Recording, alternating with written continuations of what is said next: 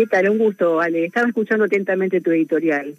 Sí. Y justamente me preocupa mucho el tema este de la falta de memoria colectiva con respecto a este tema tan poco tratado o tan maltratado muchas veces, como que esto quedara solamente en esas dos jornadas, ¿no? Sí, sí. Eh, ah, Tienes razón. Mira, lo, venía, es que lo venía hablando con, eh, con un referente cultural eh, que, bueno, maneja teatros y, salas y demás, y me decía, él también me decía, yo pensé que iba a haber mucho más.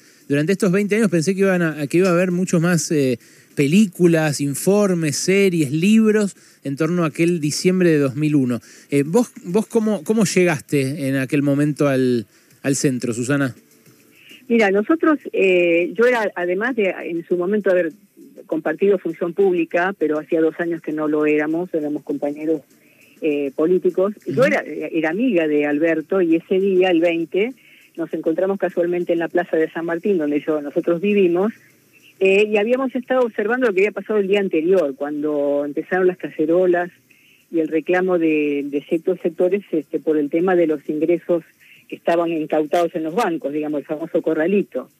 Entonces, pero digamos, del 19 al 20 la cosa se fue transformando y se fue haciendo mucho más masiva, más multitudinaria, evidentemente, porque cuando nosotros decidimos ir a la plaza de mayo a manifestar el reclamo por lo que estaba ocurriendo, digamos, por las políticas que estaba implementando el gobierno de, la Rúa, eh, lo decidimos este, charlando, en la, eh, diciendo, che, vamos, bueno, dale, este, deja, me dice Alberto, Alberto es el gordo Márquez, claro que le decíamos el gordo. Mm. Eh, dice, bueno, voy a buscar a, Marta y, vamos, y llevamos un compañero más y fuimos los cuatro, dejando el coche estacionado donde vos mencionaste el presidente Perón y, Cerrito. Mm. Eh, nosotros intentamos llegar a Plaza de Mayo, llevamos lo, únicamente la bandera argentina, no pudimos llegar.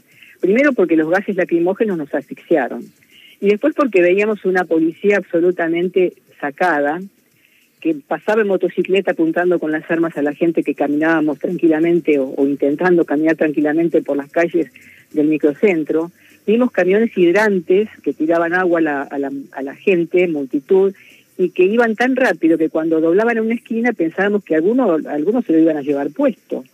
Y después la montada, la policía montada que evidentemente nos tiraba encima los caballos. Mm. Eh, eso hizo que retrocediéramos nosotros, de no intentar llegar a Plaza de Mayo y retroceder hacia la 9 de julio. Ya en ese momento lo que estábamos esperando, era avanzada ya la tarde, eran siete y pico, estábamos esperando la renuncia del presidente de la Rúa. Cuando ocurrió, dijo, bueno, entonces ahora en este momento, todavía seguíamos esperando, estábamos sobre los canteros, en ese momento todavía había canteros sobre el 9 de julio y no estaba el Metrobús. O sea que había mayor visibilidad sobre la, avenida. Eh, intentamos, eh, bueno, intentamos quedarnos sobre los canteros y en una de esas eh, varias personas se eh, avanzaron sobre, la, sobre el pavimento, o entre ellos el gordo, para ver lo que pasaba. Evidentemente él había visto algo más.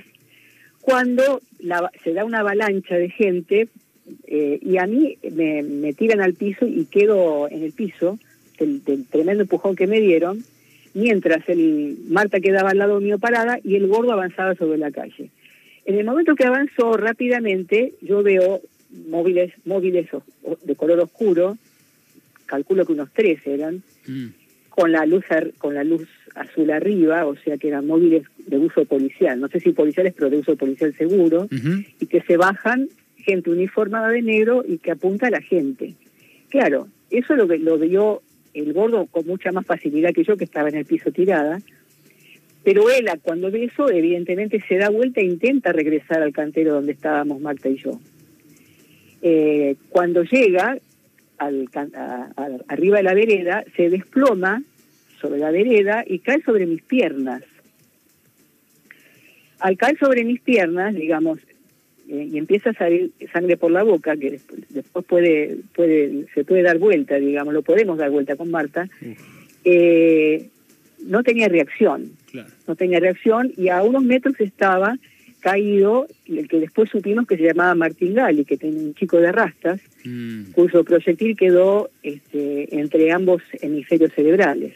¿A cuánta, ¿A cuánta distancia estaban los policías que se bajaron de esos autos eh, civiles? mirá, en la mitad de la avenida estaban con respecto al cantero, así que calculá que serán 30 metros, no, sé calcular, yo estaba sobre el cantero del cerrito, estábamos sobre el cantero del cerrito y, y ya los policías venían en un coche por la avenida del 9 de julio. 20, 30 metros fácil. O sea, que, o sea que básicamente lo que hicieron fue bajarse de esos coches, empuñar sus armas y dispararle directamente a la gente. A la multitud, al bulto, digamos, para ser más claro, porque ahí, le, eh, digamos, ahí cae eh, Márquez, Martín Gali, que queda eh, herido, y a, una, y a una chica, curiosamente, la, la salvó el, el broche del cortiño, porque le dio en la espalda y eso evitó que el, el, proyectil ingresara a su cuerpo. Wow. Eh, fue, o sea, después por supuesto en la reconstrucción de los hechos nos enteramos de todo esto. Sí, sí. Pero hay incluso fotos de ella con la marca del proyectil en la espalda y ella nunca se enteró que había sido un proyectil porque pensó que algo le, había, le había dolido en la espalda pero no llegó a lastimarla. Y más tarde cuando llega a la casa encuentra que el casquillo del proyectil estaba en su bolso. O sea, el trayecto del proyectil de la espalda al bolso este y, el, la ropa interior fue la que la salvó, digamos, de, de, que le pasara lo mismo que a Alberto, porque el, el proyectil usado tenía perdigones y lo que me explicaron los médicos es que, bueno, el personal de seguridad, es que no es un, un proyectil cualquiera. Cuando el, proyectil entra en el cuerpo, se desparrama y provoca hemorragia interna y la muerte es inmediata. Claro, claro, por eso... Porque son perdigones.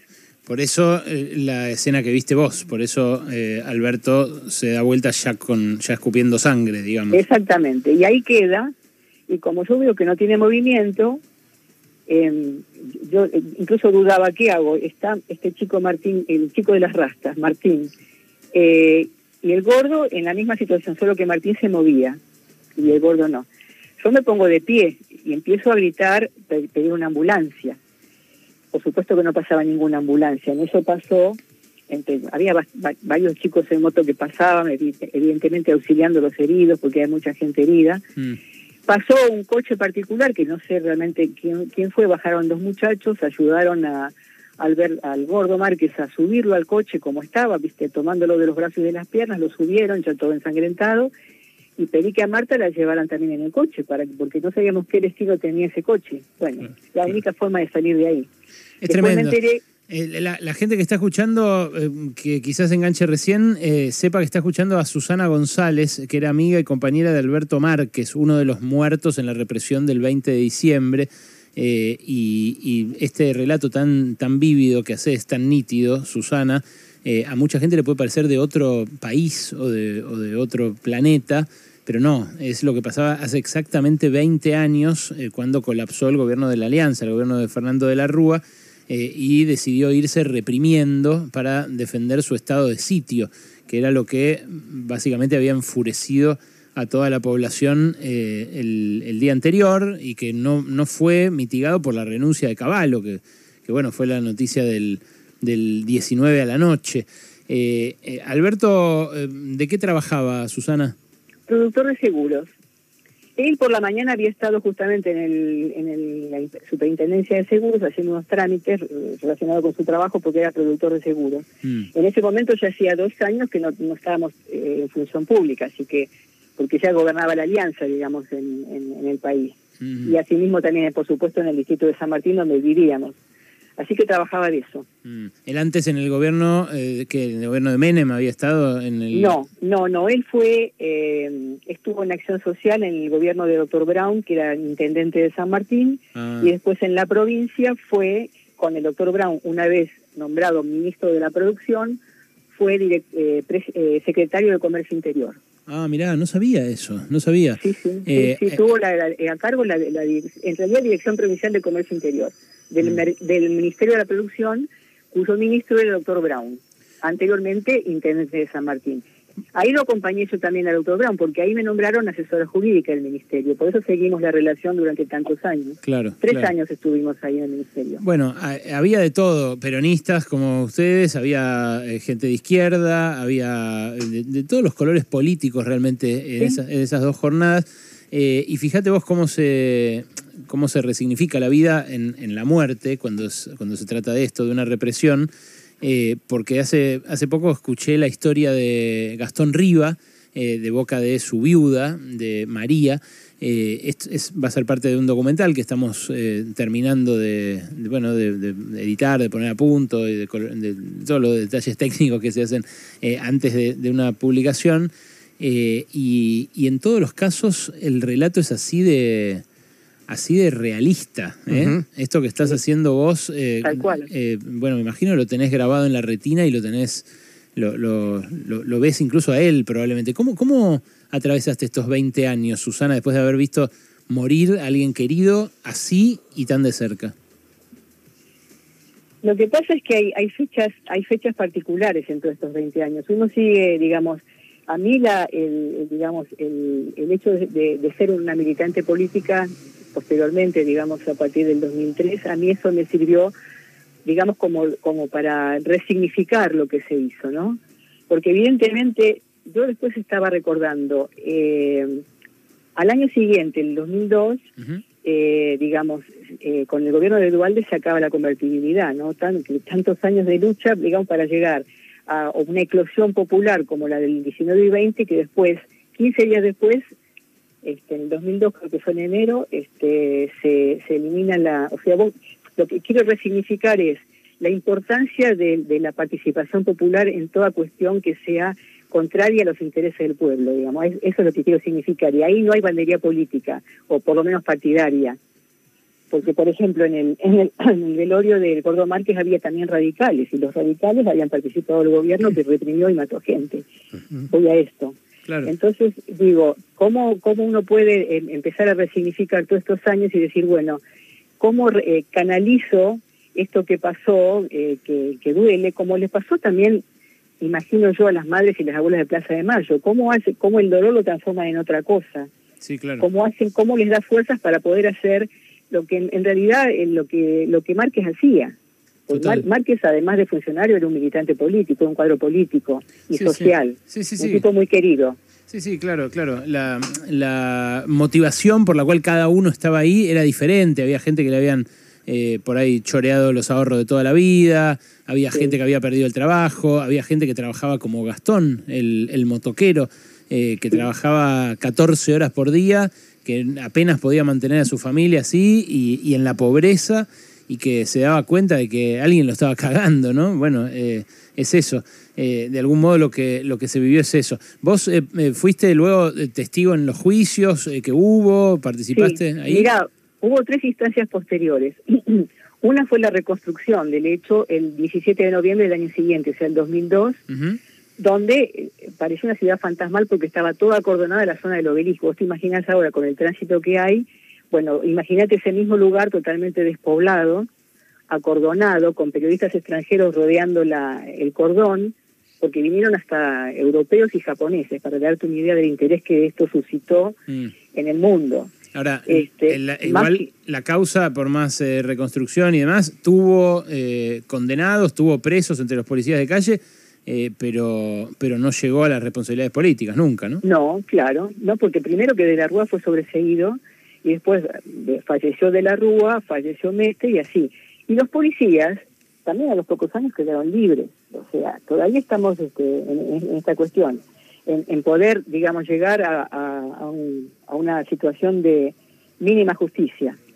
Eso es lo que están reclamando hoy los familiares de los muertos de Capital Federal en Comodoro Pi. Hoy están en eso, en este, este mismo momento. Sí, sí. Eh, esa, esa, es la razón por la cual eh, también eh, nosotros, bueno, estamos promocionando mucho nuestro documental, el, trabajo que vamos a sacar ahora para el 19 y 20 junto con César González, con Nahuel Prado, con Pato Escobar, con un gran equipo, eh, porque vemos que esa pelea está viva todavía, ¿no? Eh, eh, los que están, una de ellas es María Arena, que es la viuda de Gastón Riva, y lo que reclaman concretamente ellos, ¿qué es?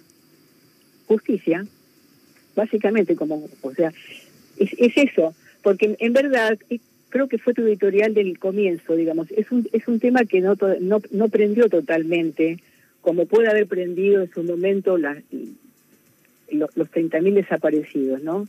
A quienes, a quienes honramos, quiero decir.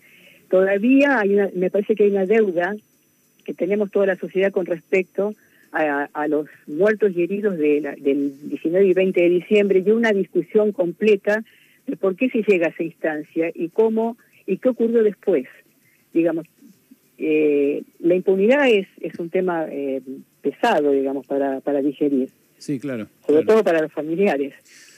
Para quienes somos amigos de, quienes murieron en ese momento, porque eso le tocaba a cualquiera, ¿no? O sea, quiero decir, fuimos todos, fuimos cuatro y volvimos tres. Bueno, vos, eh, eh mirá qué frase, ¿no? Eh, vos lo, lo, viviste en carne propia. Pudo haber sido cualquiera. Yo también estaba ese 20 de diciembre en la calle. Yo también estaba. Te hubiera pasado lo mismo. sí, sí, por eso digo. Eh, pudo haber sido cualquiera. Fue Alberto uno de ellos. Eh, y fueron 36 en total los muertos en, en, esas dos jornadas por acción del Estado o también por acción de, de terceros, como pasó en los saqueos con, con los comerciantes que se defendían supuestamente, pero que en realidad eh, asesinaron a varios. Susana, gracias por ese testimonio. ¿eh? No, y gracias a vos porque eh, este, realmente es muy importante lo que están haciendo. Entrevistando y poniendo de relieve y, resignificando todo esto es recuperar la memoria colectiva. No, se puede, no podemos perder esta instancia. Gracias. Así que te agradezco muchísimo. Un beso grande. Susana González, amiga y compañera de Alberto Márquez, uno de los asesinados por la represión el 20 de diciembre. Fuimos cuatro, volvimos tres. Eso es algo que, eh, bueno, en, democracia es imperdonable eh, y por eso nunca la sociedad se lo perdonó a Fernando de la Rúa, que eh, falleció hace un par de años impune, pero en el ostracismo político total, total y absoluto. Están, como decía Susana, efectivamente en una conferencia de prensa hace un ratito, allí en, los tribunales federales de Comodoro Pi, los familiares de las víctimas lo que reclaman, por ejemplo, es que Enrique Mató cuya eh, actuación en esa represión eh, fue ampliamente documentada, eh, que Enrique Mató tenga una condena firme, que se haga firme su condena a cinco años y medio de haber finalizado el juicio. Esas condenas no están firmes y por eso, como decía eh, Susana, han salido libres hasta los policías de calle que fueron eh, acusados por eh, empuñar las armas por disparar. Y de los que no hay dudas de que fueron los disparos provenientes de la policía y que fueron armas de, bueno, de, ese, de ese tipo, ¿no? Armas hechas para matar, no para disuadir ni para frenar represión, sino que era plomo, eran perdigones que se metían en el cuerpo y causaban una muerte instantánea. Pasaron 20 años y parece que fue ayer.